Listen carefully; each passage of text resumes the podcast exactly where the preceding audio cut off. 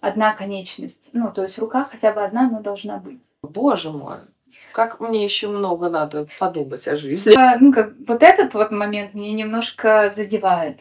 Мы выяснили, что у Насти по-любому выше IQ, чем у меня, поэтому... Да, я, я была очень талантливая. Это правда. Новые выпуски «Гости веселья». Слезы и техники раскрепощения. Слушая нас, ты найдешь себя снова. Эмоциональный Робин Гуд. С Мариной Гончаровой.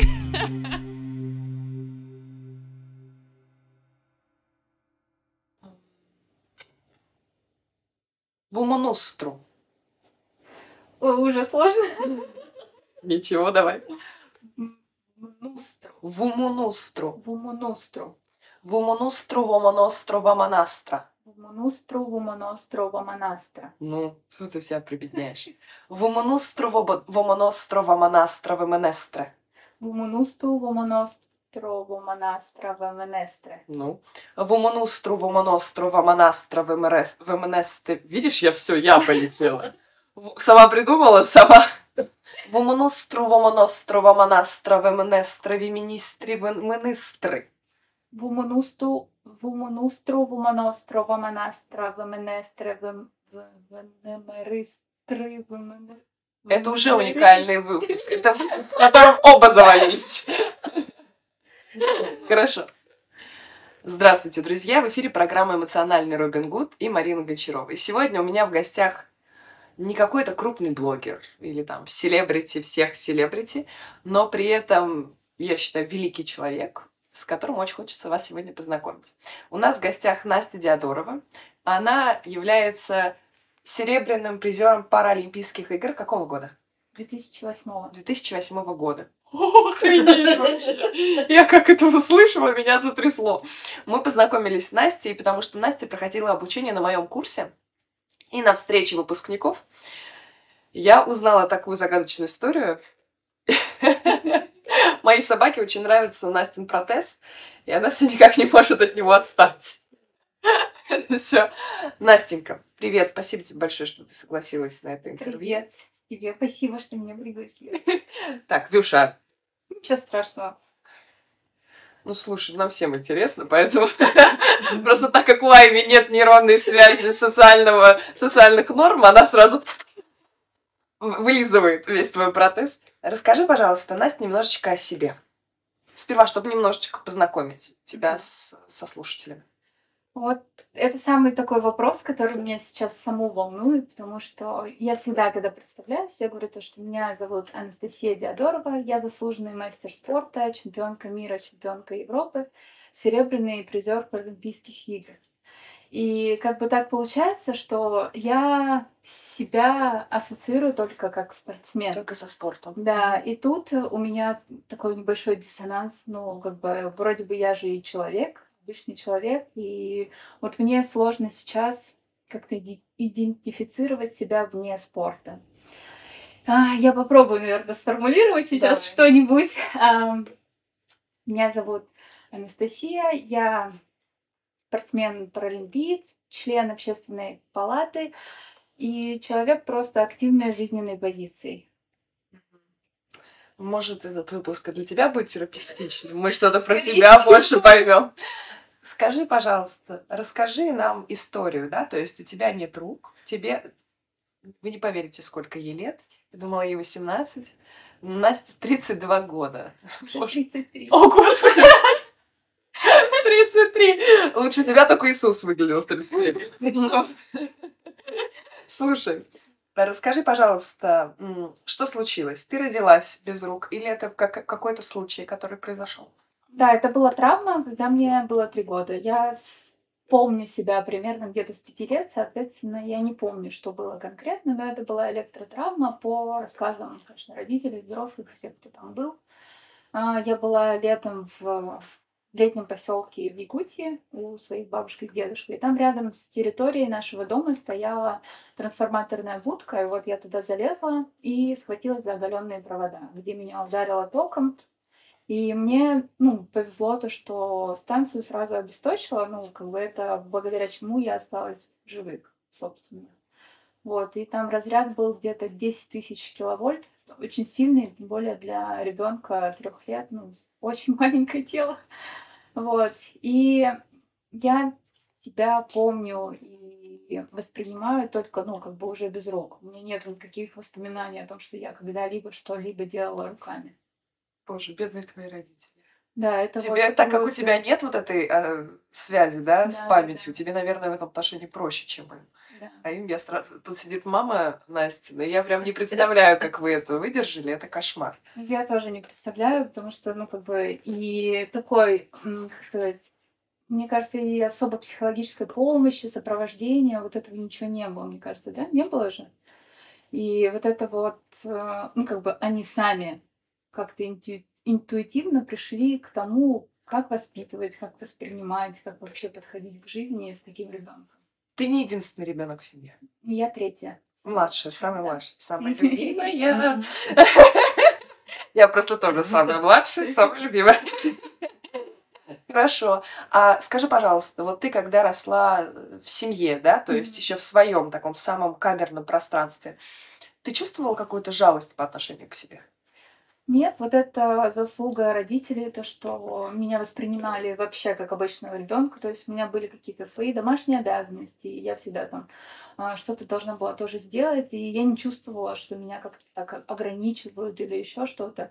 Или оберегают Да, слишком, да, вот, ну, как бы у меня была абсолютно какая-то свобода, и в то же время вот какие-то такие, ну, детские обязанности, там, полить цветы, вытереть пыль, ну, вот что-то по дому я все равно делала.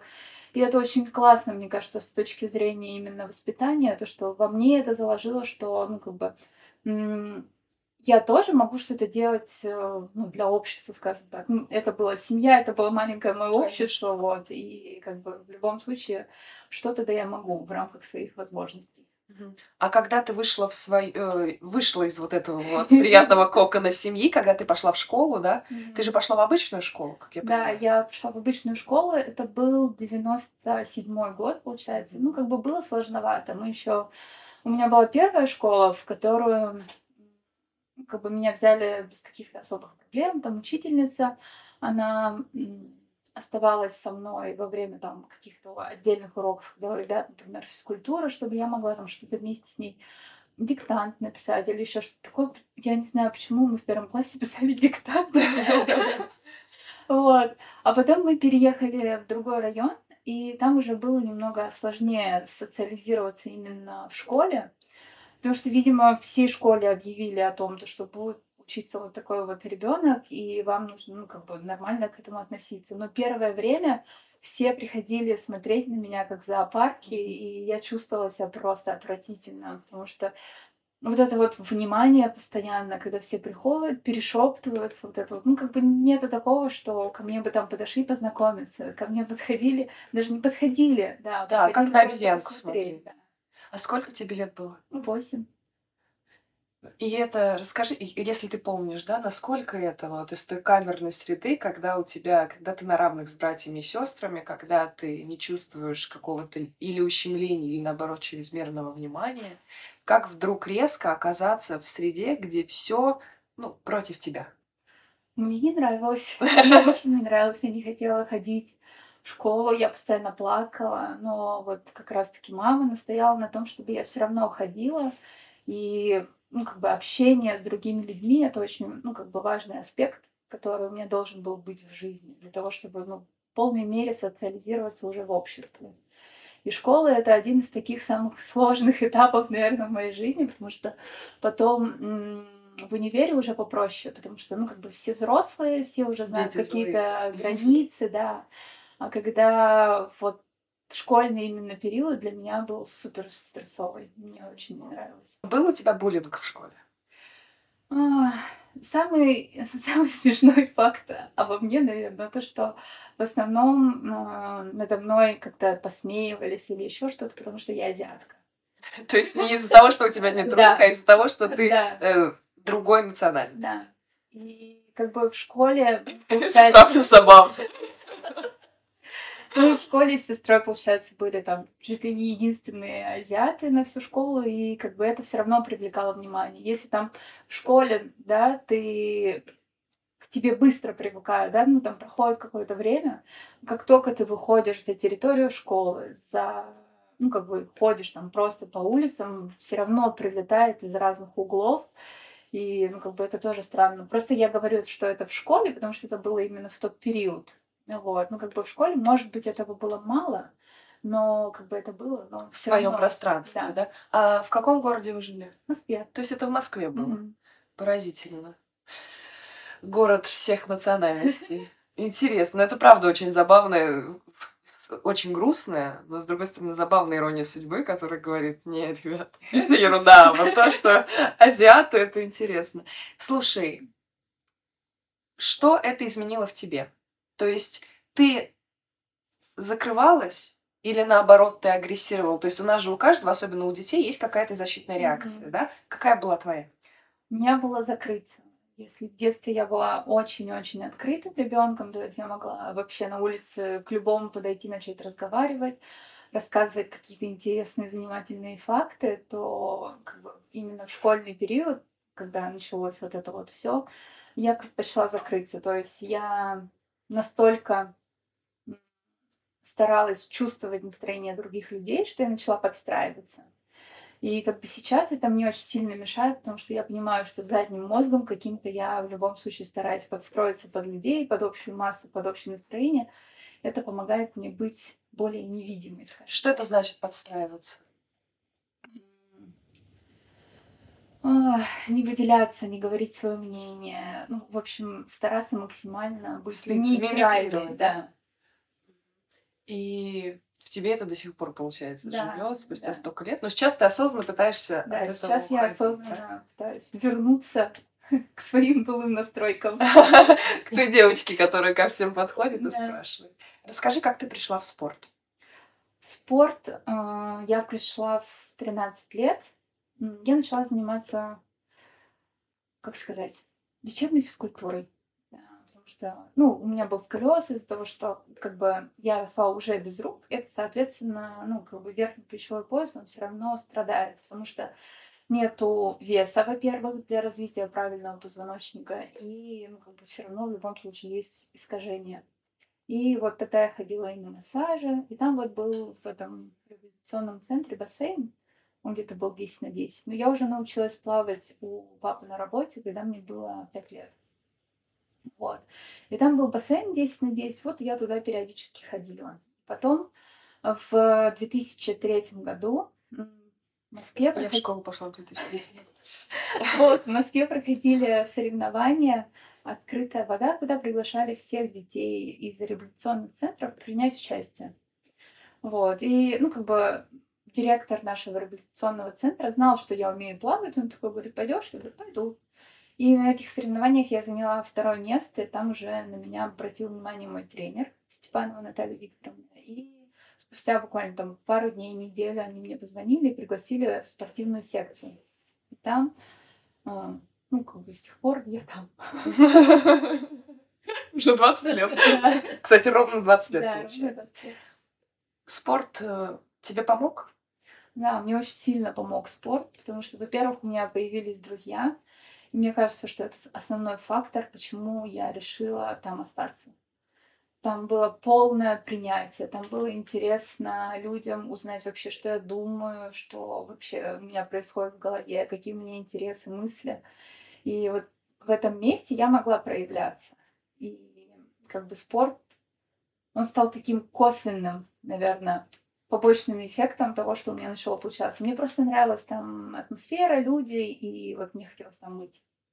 А люди, которые там были, они были тоже каждый с какой-то особенностью. Да, да, да. Мгм. Это, ну, как сказать, школа адаптивного спорта. Мгм.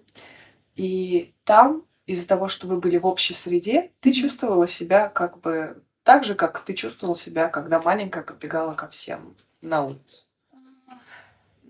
Ну, как бы, наверное, нет. Было просто то, что как бы, меня там слышат, со мной хотят разговаривать там. И этого... Ну, я даже не знаю. Я же сама первый раз об этом задумываюсь, поэтому для меня вот эти вот чувства и эмоции, они какие-то новые. А, да, наверное, не то чтобы я вспоминала, мне просто нравилось то, что мной интересуется именно как личностью. То есть э, ты перестаешь быть обезьянкой. Мгм. А были ли там люди с полным комплектом всего, а, которые относились к тебе э, вот так же, как люди с особенностями? А, Я могу сказать, что у меня в голове и тогда, и сейчас не было такого разделения.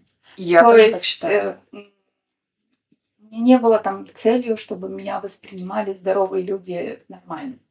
То есть, ну, как бы, сказать, у всех разная степень э, нарушений, разная степень инвалидности, да, и как бы никто никак э, себя не чувствует э, ограниченным, что ли.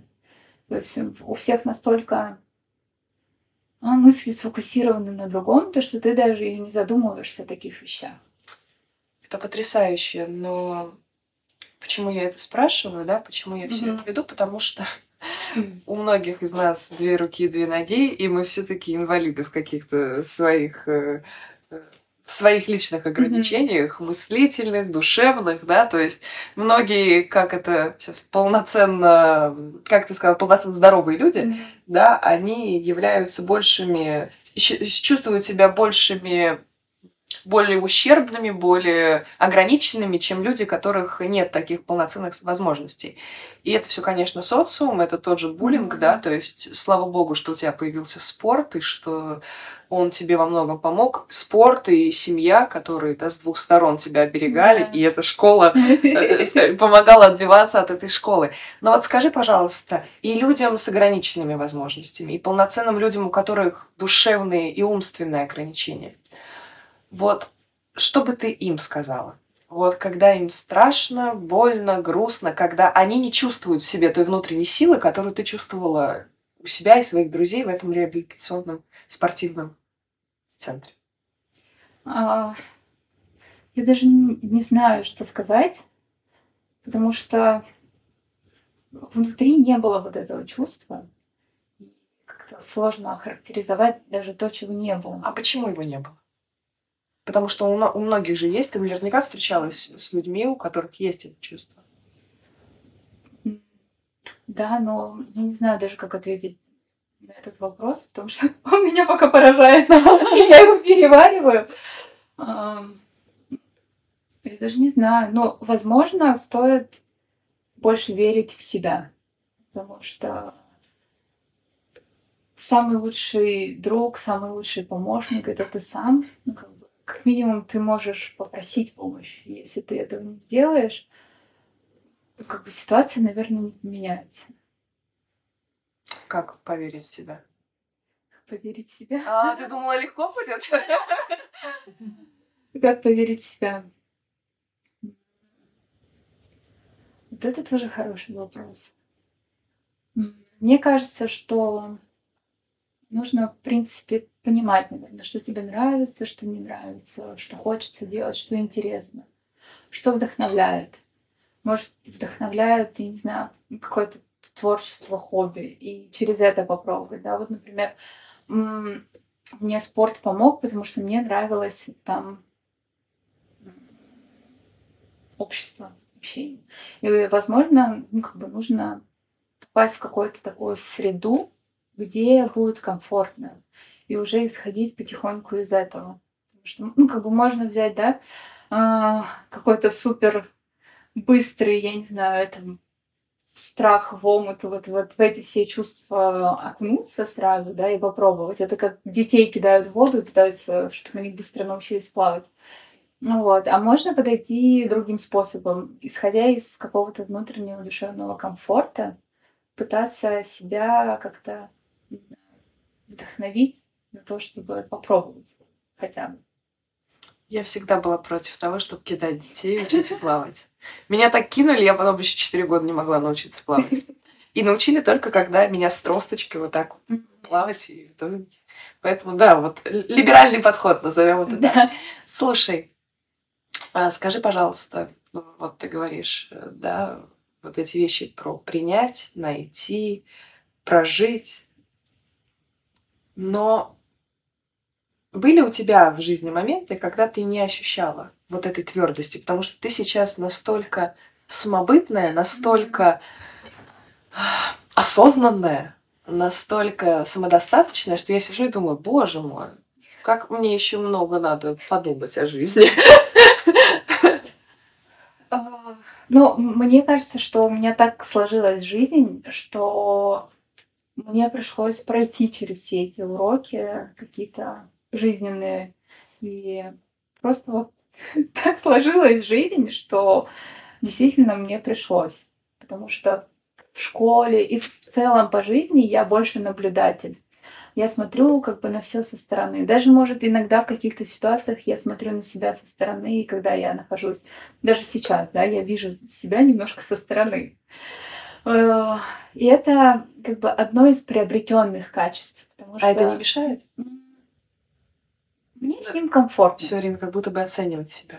Да, ну как бы мне с этим комфортно, потому что мне кажется, что я контролирую больше, mm когда я вижу картинку целиком. mm А, то есть я заранее знаю пути отхода, куда, куда что может повести, и в этом, наверное, э, из-за того, что я не могу сделать, да, например, что-то мгновенно, да, быстро, я могу сделать все, но мне для этого нужно чуть больше времени, чем здоровому человеку.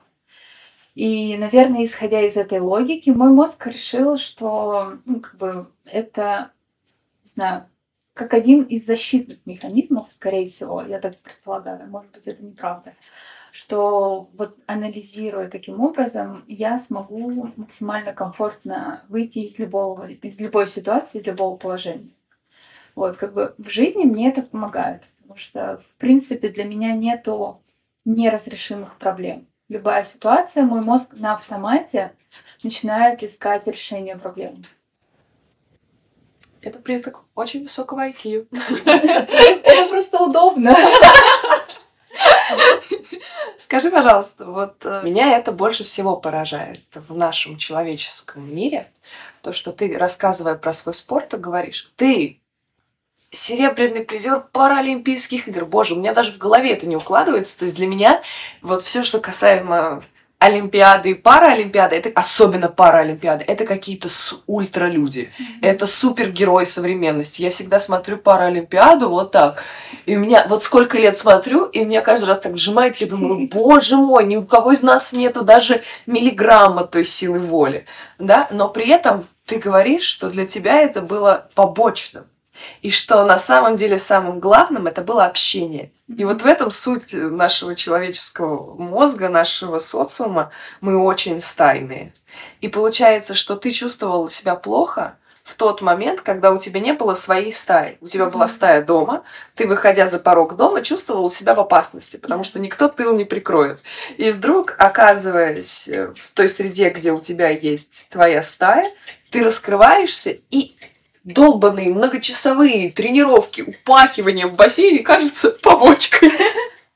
Вот это меня глубоко поражает. И расскажи, пожалуйста, это я к тому, что те люди, которые говорят, что я люблю быть один, на самом деле всегда внутренне защищаются.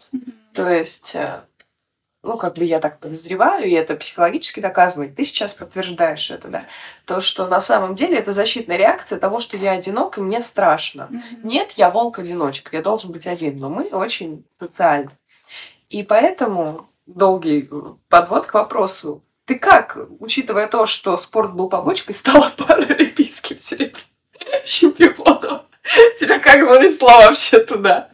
Ну, в целом, а, мне кажется, что все тоже исходит из моего характера. У меня папа тоже спортсмен, и, видимо, это как-то передается генами. А он тоже пловец? Нет, он борец вольного стиля. Mm. И тоже мастер спорта международного класса, то есть высокие, высокие результаты, высокие показатели. И для меня спорт, он был как бы таким, как сказать, у меня не было даже мысли о том, чтобы пропустить тренировку, как-то схалявить или еще что-то. То есть я была очень исполнительной, я всегда ходила на тренировки, всегда все выполняла. И у меня график э, моей жизни строился вот из календарного плана, например, на год, там, на 4 года, да. И основная цель была все-таки, были все-таки соревнования, э, какие-то главные старты. Например, я знаю, что там в июле был чемпионат мира, например. И там с сентября мы начинаем готовиться, и вот как бы у меня в голове всегда есть то, что вот через там, 9 месяцев будет чемпионат мира, нужно быть к нему готовым. Соответственно, там школа или универ, они так или иначе отходили на второй план, потому что предпочтительно прогулять первый урок или первую пару, но сходить на утреннюю тренировку. И вот это фактор того, то, что я была очень исполнительна, и, и тренер как бы был требовательный, она не давала возможности прогулять, там еще что-то. И так сложилось, что ну, все обстоятельства сложилось. Мама дома делала все для того, чтобы у меня каждая минута рассчитана, расписана, то есть там на завтрак 10 минут, на обед 20 минут. И вот в таком вот режиме я жила, и мне было комфортно, потому что я точно знала, что для чего нужно. Мне так было проще двигаться по жизни, и в любом случае труд нужен для результатов. Это, ну, как бы не так то, что я ходила общаться с друзьями в бассейн, все равно как бы в какой-то момент это превалировало. И общение, оно как бы все равно было. Ты мечтала о Паралимпиаде или это случайно получилось? А, такая история. Я, когда попала, мне, получается, было 13 лет, а на первые игры я поехала в 14, то есть ну, через год. И да, я, я была очень талантливая. Это правда. Ты стебешься, но это так. Ну, я могу сказать то, что в паралимпийском плавании у нас есть 10 классов, то есть 10 категорий э, огранич... ну, степени ограничения. Вот. Первая категория это самая сложная инвалидность, и десятая это самая легкая. Вот, у меня шестой класс. И у нас, понятное дело, не такая сильная, высокая конкуренция, как в олимпийском виде, ну, в плавании, потому что ну, там на, скажем так, на то, чтобы попасть в сборную, да, которая поедет на Олимпиаду, грубо говоря, тысяча человек на одно место. Ну, грубо говоря, я не знаю точно сколько. То у нас это может быть там типа 100 человек. Соответственно, ну, как бы процент... Ну, это да, хрена. Процент, он намного меньше. И как раз-таки вот на играх я поняла, что я хочу соревноваться, я тоже хочу выигрывать, и ну, как бы мне это интересно. Ну, мне понадобился, получается, год, даже чуть больше, для того, чтобы вообще понять и осознать, что спорт, он все таки такой важный аспект, который бы я хотела тоже развиваться. То есть ты, получается, вторую свою Олимпиаду заняла серебряное место. В четвертом году ты была и в восьмом. Поразительно, потрясающе, удивительно. А почему сейчас ты хочешь уйти из спорта? Потому что ты слишком с ним слилась? Ой, ну тут такая, да, долгая история. Я на самом деле еще хотела заканчивать карьеру, потому что у меня в голове был план такой, что, что э, я почему-то себе представляла, что как только ты завоевываешь золото, ты обязан как бы уйти. Ну, это mm-hmm. было в моей голове так. И казалось то, что дальнейшая жизнь — это какая-то работа, там, либо тренер, либо своя школа, ну, как бы, семья, дети и так далее. И я думала, что в Лондоне я займу первое место свое.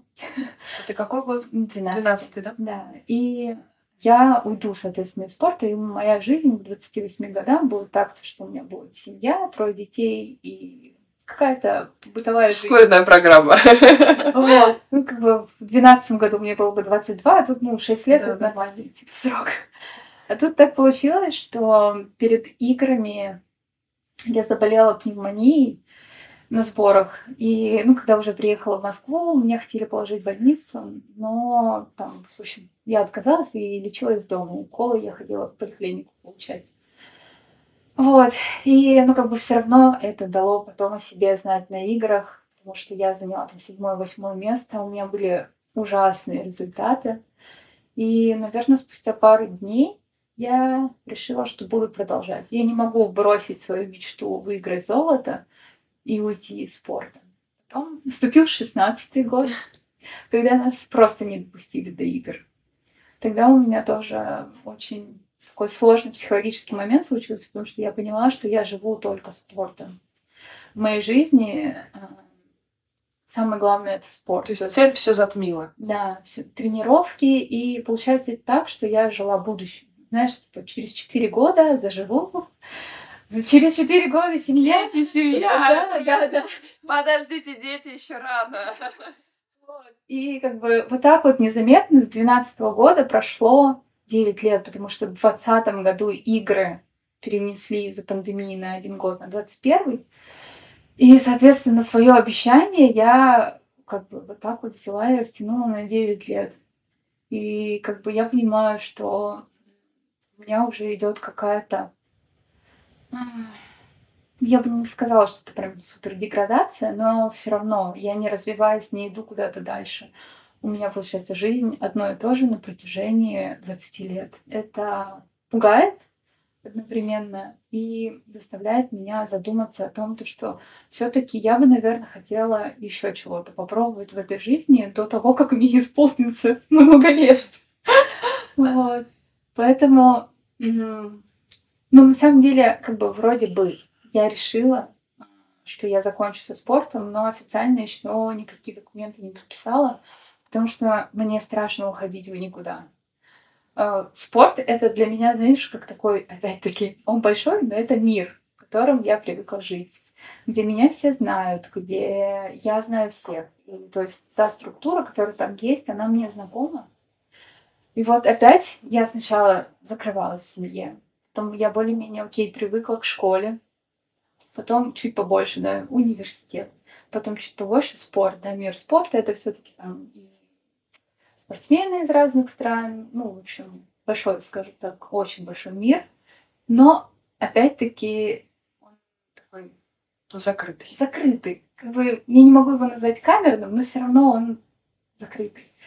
И вот сейчас э, мне хочется все-таки попробовать что-то еще в этой жизни, до того, как я стану старше.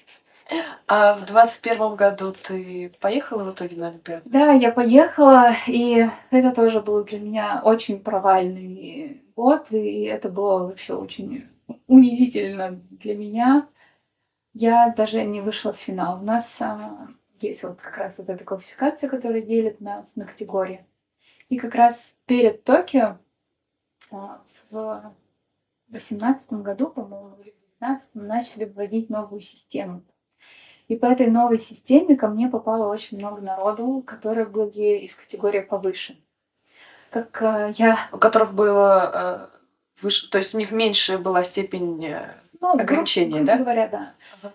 Вот. Я это сравниваю с тем, что это, ну, как бы другая весовая категория. Да, то есть они не похудели, но их спустили вниз на нижнюю весовую И категорию. И они весом-то.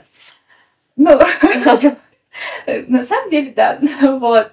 И, конечно, мне было очень тяжело даже готовиться, потому что я где-то за четыре месяца узнала о том, что все, мои мечты никогда не сбытся. Ой, я даже сейчас могу заплакать от этих слов. Это было очень тяжело, но я все-таки решила, что я не могу выбросить все эти годы подготовки и бросить сейчас. И поехала туда. Но мне было очень тяжело. Блин, я даже... Я думала, что все мои сессии с психологом проработали этот момент, но нет. Ну, слушай, но эта боль в нас живет, и эта боль нам помогает расти в любом случае. А, я задам, а ты сама уже, да, решай, отвечать или нет. Ты просто подняла вот эту тему минут 10 назад, когда сказала, что у меня вот появилась мечта паралимпийское золото и поняла, что мои мечты никогда не сбыть. Очень многие из нас упахиваются всю свою жизнь ради какой-то цели, мечты. Как ты говоришь, живут только в будущем. Mm-hmm. Пускают троих детей, которые у тебя должны... Ну, судя по тому, что тебе 33, уже четверых. Вот. И фигачат, да, в свою цель. И в итоге, когда они своей цели не добиваются, все, мир рушится, останавливается. То есть будущего нет, потому что мы живем только будущим, угу. а настоящего нет, потому что мы не умеем им жить. Да. Вот поделись, пожалуйста, ты, вот как человек, который как, как, ну, с твоей позиции, потому что для меня ты просто супергерой, Марвел. Марвел, ты не то снимаешь. Но для себя, да, ты, наверное, вот ты говоришь, э, терапия пока не до конца справляется с теми слезами, которые идут. Как быть человеку, который всю свою жизнь шел к одной цели и потом понял, что он не может ее достичь? Это ужасно. Это правда ужасно. Я год, наверное, была в терапии. Ну, как бы после Нового года я еще не начинала, но я чувствую, что надо продолжать. Вот. И причем у меня был не только психолог, там еще и коуч, который тоже мне помогала для того, чтобы вообще пережить все эти моменты и поставить себе новую цель. Я поняла, что мне жить без цели очень сложно. Мне все-таки нужно куда-то идти, к чему-то стремиться, чего-то хотеть, чего-то желать. И, скорее всего, это просто найти какую-то другую деятельность, которая помогает тебе а, жить. Это нужно, ну, как бы в любом случае, какая-то супер недостижимая цель, она чаще всего вызывает какую-то апатию, потому что ты понимаешь, что это слишком сложно, и ты даже не хочешь начинать. Но для того, чтобы вот эти вот моменты преодолеть, их, скажем так, раскочегариться немножко, можно сначала себе ставить маленькие цели. И ну, это я просто рассказывала про свой пример, как да, я чуть-чуть, чуть-чуть шла, да, к все эти месяцы, скажем так, ну, даже год, наверное, к тому, чтобы более-менее прийти как-то в чувство и так далее. Я вот, начала ходить на всякие разные курсы, вообще понимать и думать, что я еще могу дать этому обществу, потому что все-таки, не знаю, для меня это, наверное, тоже какая-то психологическая деформация, потому что мне очень важно быть полезной, нужной, востребованной. И вот эти вот факторы, я подумала, что окей, что я могу для этого сделать, да, например. И вот исходя из каких-то таких она тебя приняла. Исходя из каких-то таких соображений, я начала потихоньку двигаться и думать о том, что мне было бы интересно развивать, может быть, какие-то новые проекты, что-то делать. А, Все по чуть-чуть. У меня пока нету какой-то супер новой глобальной мечты, но у меня есть мечты, например, на этот год. Я там хочу понырять с китами, поездить, еще что-то поделать. Вот. И как бы, да, они с материальной там точки зрения какие-то более затратные, но в то же время окей, у тебя складывается сразу картинка. Там, нужно найти работу, там, откладывать деньги, научиться не тратить просто так. Вот, поэтому все равно цели, они структурируют немножко человека. Мне ставить маленькие цели пока. А правда ли, что самое сложное, это я уже по себе так пытаюсь проанализировать, как у тебя, это признать, что у тебя не получилось.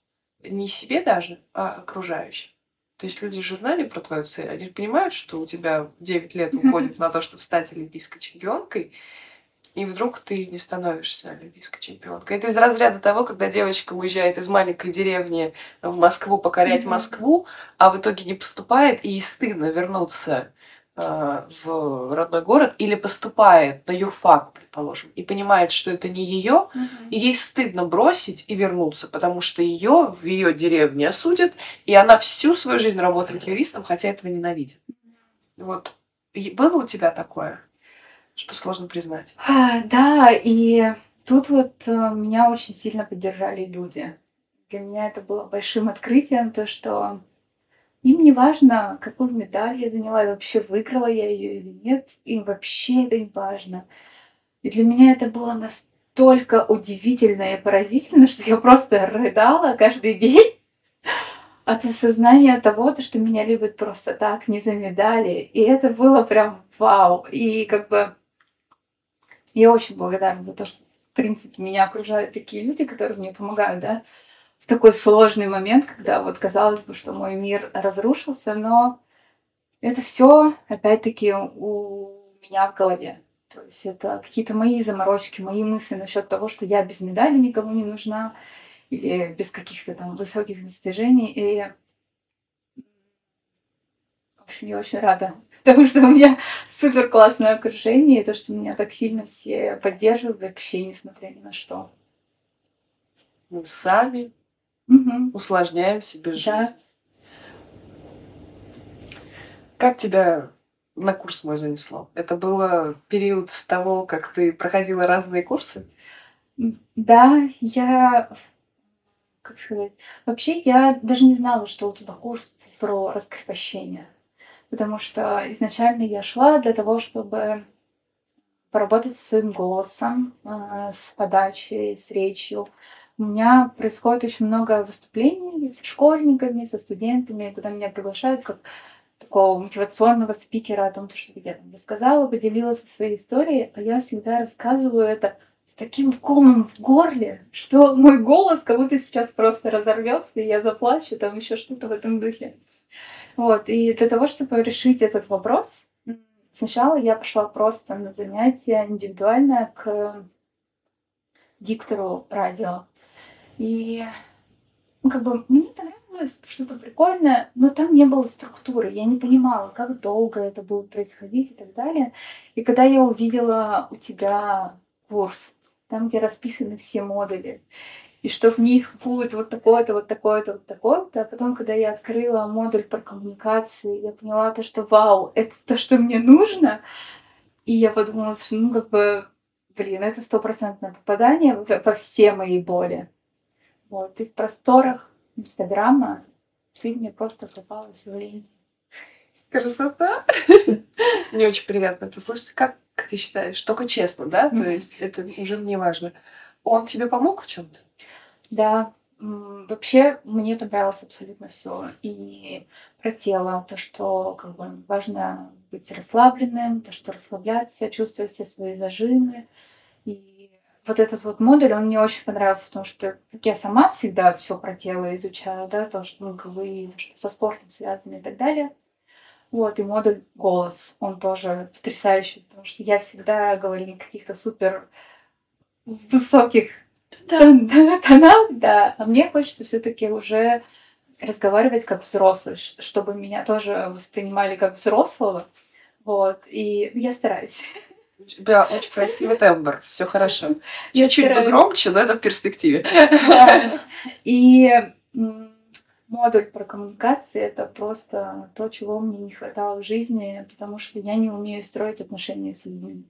Для меня это такая проблема, то что я никогда не спрашиваю у людей какие-то вопросы, потому что мне кажется, что каждый может рассказать, ну, то, что считает нужным. Зачем лезть в душу или еще что-то в этом духе. И тут э, вот эти коммуникационные навыки, которые там были, даже те про тело, да, про положение и так далее, то, что было, это мне все прям сто процентов попало, потому что это мне было очень нужно. Очень важно слышать. Спасибо тебе большое. Тебе спасибо, это курс. Слушай, вот сейчас моя собака Айви прям вот прямо демонстрирует нам уже сколько там, с- 40 минут, а, какими должны быть люди. Потому что ей вообще все равно, э, что, э, э, что Настя говорит, как она выглядит, что она делает. Айви совпала энергетикой с Настей. Она уже такие бубны крутит на ней. Уже и так, и так, и так. Вот что это за зюзя? Расскажи, пожалуйста. Скажи, на ней удобно, она теплая и добрая. А мне больше ничего не надо. Да, на самом деле животные в этом отношении не очень чувствую. Вот, вот как кошка ложится на больное место, Да. так же собака, она сразу принимает или не принимает. У меня муж как-то сказал, говорит, когда у меня появилась собака, у меня появился внутренний критерий. Когда я вижу, что человек плохо относится, даже не то, что можно ну, да, нейтрально относиться, Мгм. да, там кто-то боится, кто-то нейтрально относится, но когда видно, что неприятно, говорит, когда я вижу, что кому-то неприятны собаки, говорит, мне сразу неприятен человек, потому что я думаю, что-то у него не вась-вась с какой-то вот с природной эмпатией. Потому что ты заболеть, Лизи такая. Ну, не могу, все. Я у тебя потом интервью возьму. Расскажи, пожалуйста, это было лирическое отступление матери собачницы. А, Расскажи, пожалуйста, про свои вот мотивационные спичи. Как ты туда пришла, что ты там делаешь? А, Вот в Якутии там а, есть такой фонд, называется Харасхал. И там они очень часто меня приглашали вот э, выступать на каких-то таких мероприятиях, а, где, не знаю, просто приехать в какой-то реабилитационный центр и там поддержать э, ребят, рассказать свою историю, там, после соревнований поделиться впечатлениями о том, как прошли старты. Начиналось все с этого. И потом постепенно, постепенно как бы меня уже э, начали звать не только они, а потом появилась э, программа, которая называется Паралимпийские уроки, где мы рассказываем о том, что существует паралимпийский спорт, что есть э, ребята, атлеты, паралимпийцы, кто это такие, вообще, что это такое для э, школ, э, где учатся и обычные ребята, и ребята с инвалидностью. И это очень классно и прикольно, потому что ну, как бы большинство, оно все-таки не знает о том, что как бы, есть такой спорт, и вообще, что существует такое. И тут как бы и в целях пропаганды того, что в целом происходит в мире, да, как бы чуть-чуть расширить. Пропаганда добра! Вот. И в этом э, смысле я даже онлайн в Питере в школе проводила такой урок. Ребятам было очень интересно, потому что я рассказывала не только про себя, но и в целом про какие классы бывают, да, там есть у нас категория, которая тотально слабые, и они э, делают старт там сами, плывут сами, но на поворотах и на финише их встречает человек с удочкой, который... Это такая палка с э, мягким наконечником. И они там договариваются, кому как удобно, за грибок или за два. И он этой палочкой касается спортсмена, и, соответственно, спортсмен понимает, что вот бортик близко. Ага. И вот такие моменты тоже рассказываешь, показываешь видео, все дети в Это очень интересно дети в восторге, и как бы они уже по-другому абсолютно воспринимают э, как бы инвалидность. Не как обезьян. Да, да, да. И как бы это очень интересно даже с точки зрения того, то, что человек, не видя ничего, может плыть сам. Ну, как бы это же удивительно. Это потрясающе да. просто. А ты в Москве тоже проводишь такие уроки? Или да? пока только в а, Якутии? В Якутии, получается, в Москве. Якутка по национальности. Да. И в здесь, в Питере тоже проводила. Это очень хорошо. Слушай, на самом деле это тоже интересно, вот то, что в Якутии, то есть детям, якутским детям, да, э, было важно увидеть такого же человека, как они. То есть они же не просто так, я думаю, за тебя боролись. Я думаю, ты не единственный паралимпиец э, в России, да? Но это тоже здорово, как мы все тянемся к людям. Вот к таким людям, да. как мы, нам всем важно чувствовать свою причастность. Mm-hmm. И то, что ты к ним приезжала, это, конечно, потрясающе. Что ты им говоришь? Вот если убрать э, часть с Паралимпиады, где ты объясняешь, да, вот ты говоришь мотивационную часть, что ты им говоришь? Но это зависит от того, какие дети. Просто если они разного возраста, ну, например, начальные классы, средние, и те, кто постарше, я говорю разные вещи. Что ну, бы ты мне сказала? Э, что им ближе. Но, например, для меня сверхлюди — это люди, которые умеют водить машину и у которых есть водительские права. Потому что это моя голубая мечта. Я умею водить машину, но законодательстве я не могу получить права, потому что у нас есть такой пункт, то, что должна быть одна конечность. Ну, то есть рука хотя бы одна, но должна быть. И с ампутацией обеих рук, получается, ты не можешь получить права. И, например, ты сейчас в таком возрасте, да, когда у тебя есть возможность шикарная, да, получить водительские права и водить машину. Быть человеком свободным, который может перемещаться просто, ну, независимо никаких обстоятельств, да, и быть свободным. Можешь сесть в машину, уехать в Москву, или поехать в Сочи, и там остановиться в том месте, где тебе красиво, где тебе нравится. И это как бы настолько дает тебе больше свободы именно исходить из тех внутренних импульсов, которые у тебя сейчас. Ну, то есть ты же можешь заказать такси, но во время дороги ты думаешь, так, я вот здесь проезжаю, а тут мое любимое кафе, где кофе продается вкусное. И как бы на такси тебе не всегда удобно остановиться, или попросить заехать туда еще. Ну, как бы, если ты, тем более, заранее не запланировал это, это сложно. А если ты едешь общественным транспортом, скорее всего, ты не заложил заход кофе за кофе. Поэтому вот в такие моменты, когда тебя есть определенная свобода, и просто это обычные водительские права, но они тебе дают столько свободы именно в моменте, когда ты можешь воспользоваться вот этой вот минуткой, когда Тебе хочется остановиться на красивой набережной, посмотреть на закат или что-то в этом духе. Потрясающе. Действительно, я никогда об этом не задумывалась. Это очень здорово. Но наверняка же есть страны, где можно водить людям да? Да. без обеих конечностей. Тем более вы не видели, что она ногами делает. Это вообще что-то невероятное. Мы сидим на курсе, у нас зум-встреча. И все там, э, модуль про тело, все делают что-то с руками, там какие-то важные. И тут мне пишет один из наставников, он пишет, э, скажи, что Насте делать. И я так поворачиваюсь, ищу Настю глазами, чтобы ей дать задание. А я смотрю, Настя сидит.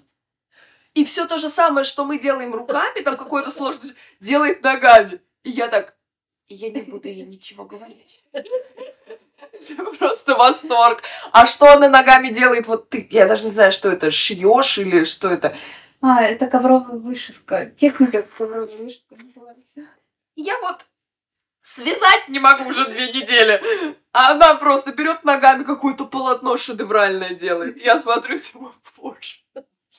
Я ни руками, ни ногами, ни головой так не сделаю. Это на самом деле космос, восхитительно и круто. А вот у меня из этого того, что ты сказала про машину, что нам запрещено законодательно, у меня следующий вопрос. Как вообще в России людям с ограниченными возможностями? Ну, я могу сказать, что для тех, кто на коляске, это все-таки вообще отдельный разговор, отдельная категория, потому что очень сложно. И, ну, как бы, если сейчас там в каких-то центральных городах центра района, в центре города. Может быть такое, что есть доступная среда везде, но в то же время добраться из пункта А в пункт Б очень тяжело. И, например, э, в школах не во всех есть инклюзивное образование. То есть это есть э, все равно. Что такое инклюзивное образование? Когда учатся здоровые дети, и дети с инвалидностью ага. в, одной школе, в одной школе, в одном месте.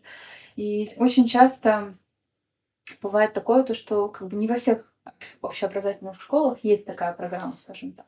И в моей школе этого не было, но спасибо большое директору, что он просто согласился на то, чтобы вообще взять такого ученика. Вот. И, ну, как бы все равно везде есть ограничения. Я даже в универ, когда поступала, меня не принимали до тех пор, пока не пришло письмо из Паралимпийского комитета, что я спортсменка, что я занимаюсь спортом, что я уже мастер спорта международного класса, и что меня можно брать в универ. А в какой универ ты поступала? Я поступала в физкультурный, и там есть нормативы, которые ты должен выполнить. Там есть подтягивания, там еще какие-то такие штуки. Вот. И поэтому они как-то побоялись, что я с чем-то не справлюсь, потому что в обучении там еще есть там баскетбол, волейбол, ну, то есть там, где нужны руки. И тут, э, понятное дело, что преподавателям приходится выкручиваться тоже, они не готовы были к такому. Но у нас была кафедра адаптивного спорта. Вот, но меня не хотели брать. Я была, наверное, одной из первых студентов, которая просто с инвалидностью пришла учиться в университет. И после меня уже там очень много наших ребят Ой, это здорово! Да. Видишь, вот вдохновитель, мотиватор, может, это и есть следующая цель.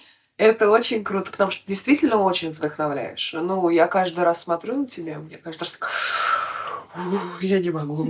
Восторг. Ну, это вызывает восхищение и уважение, и очень круто. А скажи, как ты, вот ты, приходя к детям, ты говоришь, что самый сложный период в твоей жизни – это школа, и возвращаешься в школу уже в качестве мотиватора. Не сложно? Нет. А, на самом деле я очень люблю общаться с детьми, потому что они очень открытые у них нету вот этих вот э, зашоренностей. Ну, как раз-таки вот а, у них, конечно, нет личных границ, но в то же время как бы с детьми проще, потому что они задают неординарные вопросы, которые ни, ни один взрослый не спросит, потому что, ну, как бы это же неудобно спрашивать. А, какая сейчас лежит твою руку? И дети, они очень, ну, как бы, прям впитывают информацию, так ты ее подаешь. Они ее не додумывают, ничего с ней не делают, они ее просто принимают такой, какая она есть. И, не знаю, если кого-то очень сильно это зацепит, ну, как бы, возможно, они будут, исходя из этой какой-то модели, уже дальше расти с мыслью о том, то, что люди с инвалидностью, они не тупые, они как бы нормальные, адекватные. Мы выяснили, что у Насти по-любому выше IQ, чем у меня, поэтому... Совсем не знаю. На равничках, давай договоримся. А как ты относишься? Ты все время говоришь инвалидность, инвалидность, а сейчас отовсюду у нас идет вообще люди это существа крайностей. То мы уничтожаем нацию, то мы эту нацию превозносим то мы уничтожаем цвет кожи, то мы этот цвет кожи оберегаем. То мы считаем, что люди с ограниченными возможностями а, вообще недостойны жить, и давайте их эвтанизировать. А то мы говорим, что если не будет фильм, э, в фильме инвалида, то Оскар фильм не получит. То есть человек крайности просто. Нельзя нормально жить, что все нормальные. Любая раса, любой цвет кожи, любая религия, любая, э, любые виды ограничений или возможностей, все. И сейчас по поводу инвалидности есть две крайности, да. Кто-то говорит, да чё вы, чё вы, а сейчас э, большая тенденция, что нельзя говорить инвалидность, нельзя говорить, там, там как-то специально надо говорить. Люди с ограниченными Люди с ограниченными возможностями, да. но дальше там, дальше и это уже нельзя будет говорить. Как ты относишься к тому, когда говорят слово инвалид? Я нормально отношусь, ну, как бы меня это слово не обижает. И, ну, как бы в рамках того, что, ну, как бы, что может, например, меня обидеть, это, наверное, когда говорят о том, то, что ты знаешь Настю? Такие, какую Настю? Вот они говорят не Диадорову, которая без рук. Вот это вот меня немножко задевает. Я говорю что... паралимпий. Ну, ну, ладно, это... У меня даже написано Настя Диадорова паралимпийский чемпион. Даже в телефоне записано. И как бы это, ну как вот этот вот момент меня немножко задевает. Mm-hmm. Вот. Но в рамках того, например, когда мы там, шутим между собой про свои ограничения, да, там, про то, что у меня нет рук, мы тоже очень часто шутим.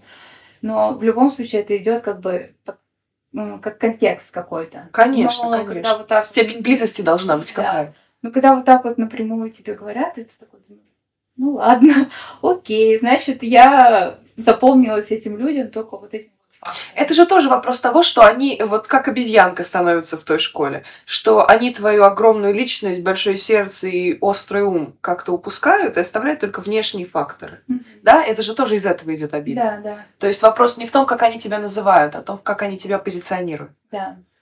И, например, мне бы очень хотелось, чтобы даже в кино а, актеров с инвалидностью приглашали не потому, не потому, что у них подходящая инвалидность, а потому что они талантливые актеры. И, например, чтобы брали на работу не потому, что им нужен сотрудник с инвалидностью, да, а Для потому что, да, да, а потому что он офигенный специалист. И мне хочется, чтобы на первый план ставили все-таки какие-то качества, ну, либо профессиональные, либо личностные, да. И это очень, наверное, такой следующий шаг, к которому наше общество идет. Чем не цель? Слушай, ты своим ковровым полотном доказываешь, что ультра-мега цель, потому что когда я увидела, как какое-то видео Настя сняла, когда она заходит... А ты живешь с кошкой, да? У тебя кошка. Э, Настя заходит, открывает дверь квартиры, э, открывает ногой, заходит, э, повесила ключи, закрыла дверь, и я так... Да для меня это действительно суперспособность. В общем, все мужчины, которые уже влюбились в Настю, понимаете, что она хочет троих детей, повидаться с китами, что ей надо э, быть мотивационным спичем. У меня к тебе еще два вопроса. Если бы у тебя была возможность совершить любую дурость на свете, не имея никаких последствий, что бы ты сделала? Возможно, потому что мы говорили об этом. Я сейчас подумала о том, чтобы просто вот взять машину и поехать в Сочи покататься на сноуборде, там, не знаю, заехать покупать, смотреть на мандарины, если они там есть или их нету. Вот, и вернуться обратно. Очень крутая. Простая цель. И я верю, что буквально пару лет, и она будет достижима. То есть не вижу никаких ограничений. То есть законодательный, да, но мир большой. И поэтому меня вот это восхищает, что люди на инвалидных колясках водят машину. Я, я, я недавно об этом думала. Я пересматривала «Сумерки». И там один мужчина, он на инвалидной коляске, он все время за рулем.